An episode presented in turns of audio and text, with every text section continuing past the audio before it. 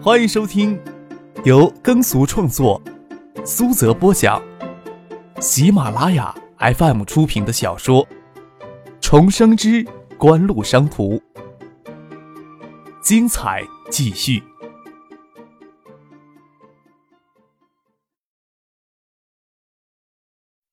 第六百九十九集。杨云在就行。张克哦了一声，就上了楼。普通员工的面试，只到最后一轮才会由部门总经理参与面试。杨云他是赶巧在建业才参加的。张克走到二楼的大厅，那几个学生模样的青年已坐在对面，刚将面试表格填完，交给了工作人员，坐在那里等待面试，嘴角藏着若有若无的浅笑，坐了过去。那几个青年以为张克也是跟他们一起面试的，为了公交车上的事情，都有些尴尬。倒是那几个在车上抽烟讥笑青年别过脸去，在外面负责接待工作人员也以为张克是过来面试的学生，拿了一张表格让张克过来填。张克接过表格，就在那儿胡乱的填写着，侧头看了看旁边女孩子放在桌上的塑料袋，通过透明的塑料皮可以看到简历上封面的学校，原来都是建业工业学院的毕业生。八人交叉面试进行很快，很快就轮到建工的这几个人。张克也站起来，跟着往里走。工作人员还喊住了他：“哎，你表格呀，还没填好给我呢，你怎么就往里走了呢？”杨云在面试的会议室里已经看到张克的脸，都站了起来。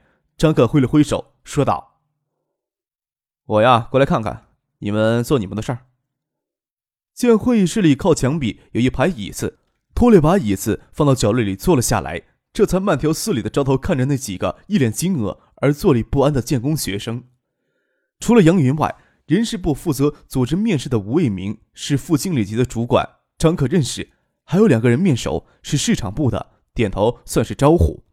张克都这么说了，吴卫明只有准备面试。杨云也是临时过来参与面试的，他与张克熟络，挪到他身边，低声问道：“你怎么有闲情微服私访啊？”你呀，让他们在纸上回答这个问题。张克在工作人员刚递给他的表格上写下一句话，压着杨云的桌前。杨云看着张克写的那句话，就傻了眼，偶尔又想到了什么，又笑了起来，将表格递给旁边的工作人员，吩咐他去照办，准备笔纸，让过来面试的学生答题。那几个建工学生局促不安地坐在那儿，给张克锐利的眼神盯着，强作镇定也不行。待工作人员将笔跟复印纸裁成答题纸片递给他们。看着答题纸上印着一个简单的问题，面红耳烫，受不住压力，额头都开始冒汗。请评价公交车上给妇女儿童让座的行为。纸片就这么一个简单的问题，其他都是空白的，白花花的，让人看了觉得发晕。好几个人挺直腰背，都开始吸气了，都有一种想逃走的冲动，面面相觑，不知道要不要硬着头皮回答这个问题。张克平静地看着这几个建工的学生，看着他们硬着头皮在纸片上回答问题。过了一会儿，杨英亲自走到前面，将纸片收了过来，边看边笑着递给张克。张克翻了翻，将纸片压在了手下，看着就在前面的几个建工学生，说道：“纸上呀写的都很漂亮，对于这个问题的回答不会影响到你们这次的面试成绩的。”张克语气稍稍一顿，又强调说：“但是你们若是能通过这次最终的面试，参加爱达集团，成为爱达集团的一名员工，那就请你们记住，你们在公交车上呀，看到带小孩的妇女，看到老人，看到残疾人，请主动呀站起来让座。”晚上，张克就在创业园区员工餐厅请杨元、魏明他们吃饭。刚求海州工业新区管委会党委副书记。主任李一江也在建业，也请过来一起吃饭。在餐桌上说起下午面试的事情，张克笑着跟他们说：“我有回啊，在日本坐电车，那次是从山田电器店里出来，手里还提着山田电器店的提供的环保袋。电车上没有空座位了，有些中学女孩子站着。日本呀，女学生的校服就是冬天也是裙子，女孩子呀，出了校门又喜欢将裙子往上提。”看上去像超短裙，露出雪白大腿。说到这儿，别人还只当他说在日本的艳遇呢。眼睛炯炯的望过来。翟丹青一脸的不屑，别过脸去跟赵子玲说话，却不料张克话锋一转：“今天呀，不是跟你们说这个。我上车后呀，车上已经没有空位子了。我站在过道里呀，却不料有一个四十多岁的日本中年男子主动站起来给我让座。我很奇怪呀，我就问他。”我哪里看上去像是要他让座的人呀？他回答我说：“他是山田电器的员工，我手里拿着山田电器的环保袋。他说我是山田电器的顾客，他就应该给我让座。”其他人倒也罢了，想要笑都克制着。杨云与李一江与张克很熟，都哈哈大笑起来。杨云笑着说：“ 哼，卖这个关子呀，还以为啊你要对日本女中学生大腿发表一番议论呢。”害得我差点将记事本掏出来呀！转而又轻叹：“哎，平时啊说起小日本来恨得牙痒痒，在有些方面啊却不得不佩服他们能做到一种近乎苛刻的程度呀。”张可跟爱达集团人事部的吴卫明说道：“员工守则的编写，我知道呀，是你负责的，我看过了。我对内容呀暂时不发表意见，给你交代一个任务，回去以后。”将集团事务部副总经理以上的高层都揪到一块儿，将我说的话呀都转述给他们听。当然了，日本女中学生雪白大腿这节可以省略到不讲，要向普通员工集思广益，看他们对员工守则有什么意见，讨论一下咱们可以做到哪一步，不同的部门能够做到哪一步，都会深入的讨论。公司形象呀，品牌形象塑造是要单纯的认为是品牌营销部门的事情，或者单纯的认为这是公司管理层要考虑的问题。我就不客气的，请他滚蛋。吴卫民忙不迭的将张克的话记了下来，幸好有杨云在场，不然回去指不定谁说他假传圣旨呢。杨云笑着拍了拍吴卫民的肩膀，张克将任务直接交给吴卫民来做，也应该是看中他某方面的能力。有了这柄尚方宝剑，吴卫民在这件事情上就能将集团老总们协调起来。难得的锻炼机会，人要一步登天很难。但能实际的提高吴伟明在集团里的地位，就有更多的成长机会。爱达的规模大了，特别是国内的企业气氛，可以追求扁平化管理也很难。管理级的等级分层也是现阶段所必须的。集团高层包括从集团总裁、副总裁、一级部门总裁、事务部总经理、副总经理，中层由经理、副经理、部门主管级的部长、副部长等级别。以及基层办公室、生产阶段的主管职位等，除了行政分级以外，对于管理层及骨干员工还进行技术分级。以橡树园为核心的研发体系，对员工的管理主要以技术分级为主。魏明在集团内部定级为副经理，工程师六级，距经理只差一级。但是集团现在已经成了规模，初步摆脱对人才的渴求，管理也日趋于稳定，对经理一级的管理层提升要求很高。必须要有多部门协调工作的经验，才能从副经理提到经理。人事部门属于行政部门，一直在人事部门工作，勤勤恳恳的干到退休，一般来说都没有机会提到经理一级。集团觉得谁有培养潜力，会在部长或副经理一级时进行部门间的职务调动，差不多将整个行政管理工作熟悉起来，才有可能会提到经理一级。也不是没有特例，像吴文明这样能算特例吧？张贺都对他的能力认可，提拔程序当然能简些化。说起来还是姚坚、赵鹏这一批人的机会非常好。锦湖那时候对人才极为渴求，有能力的人几乎都提到相对重要的岗位上去了，对于工作经验要求相对不高。此时成为锦湖管理层的中坚力量，这批人的机会再好，也没有像杨云、周一平、蒋威这一批跟着张克一起创业的元老们机会好。不可否认，杨云。周一平、蒋威都要算作一时之选的精英人物，能力是绝对有的。但是将他们与管理层的中坚力量以及后来进集团的一些能力突出的骨干去比较的话，能力到底强多少也很难说。眼界更开阔倒是算实实在在的优势。当然，杨云、周一平这些跟随张克一起创业的元老也不是没有压力。张克往集团里引进高级管理人员是从来不留余地的。像张亚平去年十月份才进锦湖，在爱达集团内部地位仅次于陈信生、苏京东、丁怀三个老大，与陈海章、萧敬成等人相当，比鲁庆生、杨云等人的地位都高。像北美公司总裁艾瑞克，也是与张克见过一面之后，就迅速提到相遇事务部副总经理的国际营销副总裁位子上。国际营销总裁还是由萧敬腾兼任。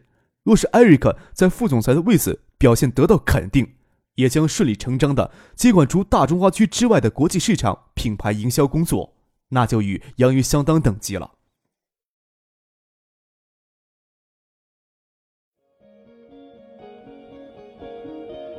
您正在收听的是由喜马拉雅 FM 出品的《重生之官路商途》。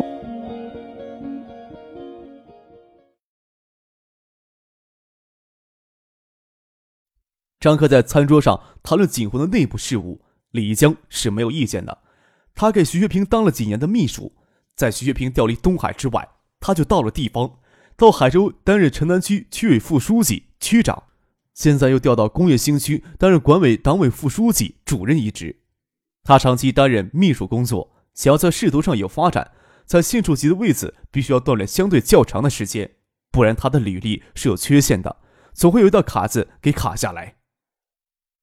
哦，对了，上午我跟宋培明通电话时说你到省里公干，他没有细说你来公干什么呀？张可问道。工业新区的工业储备用地两年呀，已经用掉了一半了。再不增加用地啊，按照当前的趋势发展，再过两三年呀，工业新区啊将无地可用了。李江说道：“当初将城南区的义龙、象山、新桥三镇拿出来，单独在开发区之外设立了规模更为庞大的海州工业新区。工业新区总面积有四十八平方公里，工业用地规划面积超过四万六千多亩。”甚至比建业启动数字长廊构想战略之前高新区要大上一倍，再加上当时海州市经济开发区的面积，海州市省级经济专属区的工业规划用地超过七万亩。以海州市九四九五年的经济发展速度来看，这么多的工业用地用上二十年都没有问题。那时候海州经济开发区工业用地才用掉一万多亩。李江带着有些无奈的笑容，叫苦的说道。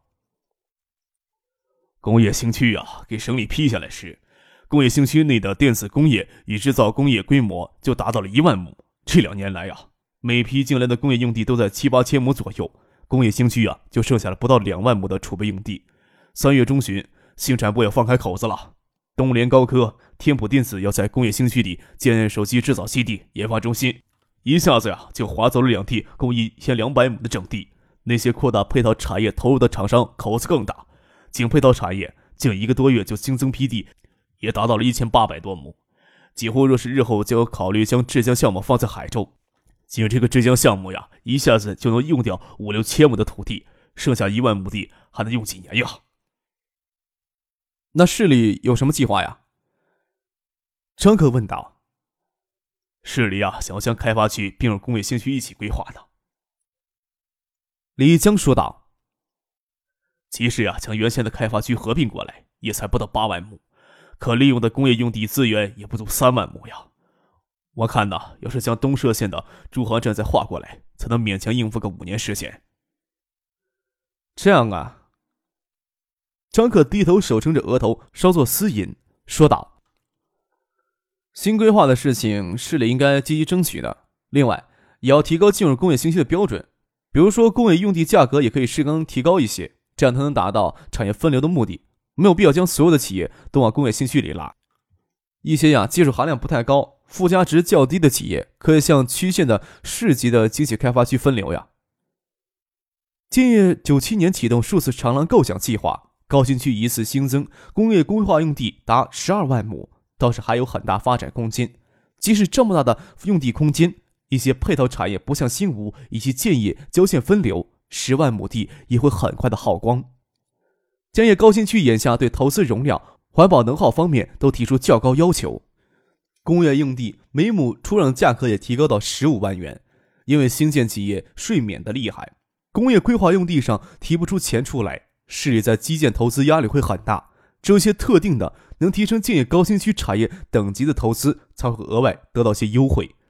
海州的工业用地地价现在就提高到每亩十二万是没有问题的。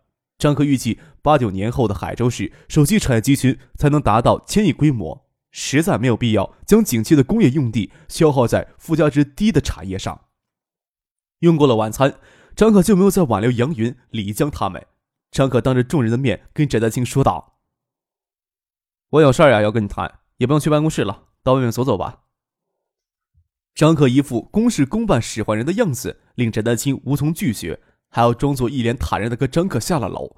到了楼下，翟丹青才开口问他：“有什么事情要说？没有什么事情，我还有好些事情要做。”张可不吭声的往前走，走到湖滨绿化带，才伸手牵过了翟丹青的手，甜脸笑着说：“今天呀，在公交车上做错了事儿，以为不受惩罚就能逃过去了。”你想怎样？翟丹青见附近都是情侣，夜空阴沉，地平灯伏暗，人离得稍远就看不大清楚相貌，便给张可牵着手，也不睁开。公交车上呀，咱们没做完的事儿，咱们找个角落做完的。张克邪笑着将翟丹青性感丰腴的身子搂在怀里，双手抚着她饱满的臀部，下身贴着她柔软平滑的小腹，闻着她身上传来悠悠的体香，底间腾的一下子。冒出了一股邪火。切，谁有你这么下流啊？翟丹青轻骂了一声，感觉有根棍子抵着小腹，渐渐变粗变硬，压着上面，却也没有离开，嘴里却说道：“联想、金源等公司明天在东大为手机研发中心召开专场招聘会，都将条幅挂到实验园大门街对面了。你有心情？”不如多想想这个。有科研水平、工作态度、学习态度不怎么合格的人员，正好借这个机会请出去。由联想、晶圆这些大公司帮我们接受。机头的手机制造技术，咱们都已经公布出来了。只要他们呀不公然侵犯咱们独有的专利权，即使还有技术流失的顾虑，从另一方面来说的话，也是咱们技术在扩大影响。张克的脸颊贴着翟丹青清香如滑的脸颊，轻声的笑着说。这个时候呀，谈这个是不是太煞风景了？还是谈些别的吧。还谈什么呀？谈日本女中学生的雪白大腿？翟丹青娇笑的问，不让张克的手往他裤子里钻。你这家伙真讨厌！又不是讨论我的大腿。我买水毛服蓝裙子，你穿上给我看看。张可朝旁边移了，让翟丹青跨坐到他的大腿上。是不是里面还要穿白色的纯棉内裤啊？你想得美，找许思婉晴穿给你看去啊！啊！翟丹青娇笑着，挣扎着要站起来，腰却给张克环抱住，扭动了一下，给张克手抓着臀肉，听他说：“别动，别动。”便不再动。感觉到热气透过来，听他说：“动一动也好。”丰臀便贴着他的大腿蠕动两下。四月春暖，湖滨绿化带有许多情侣各自相拥亲热。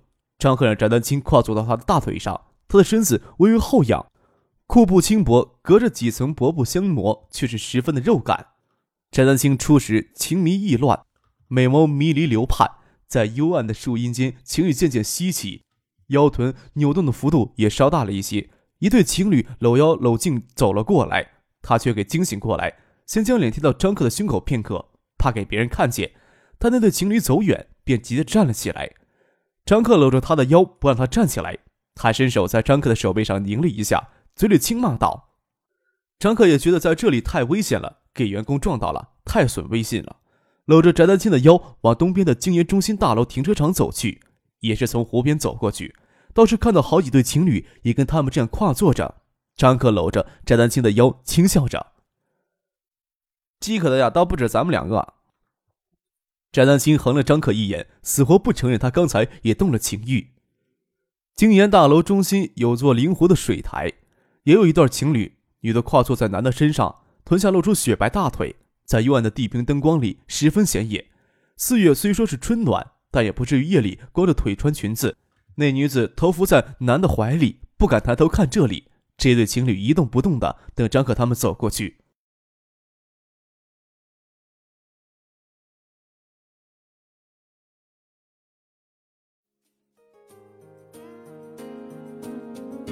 听众朋友，本集播讲完毕，感谢您的收听。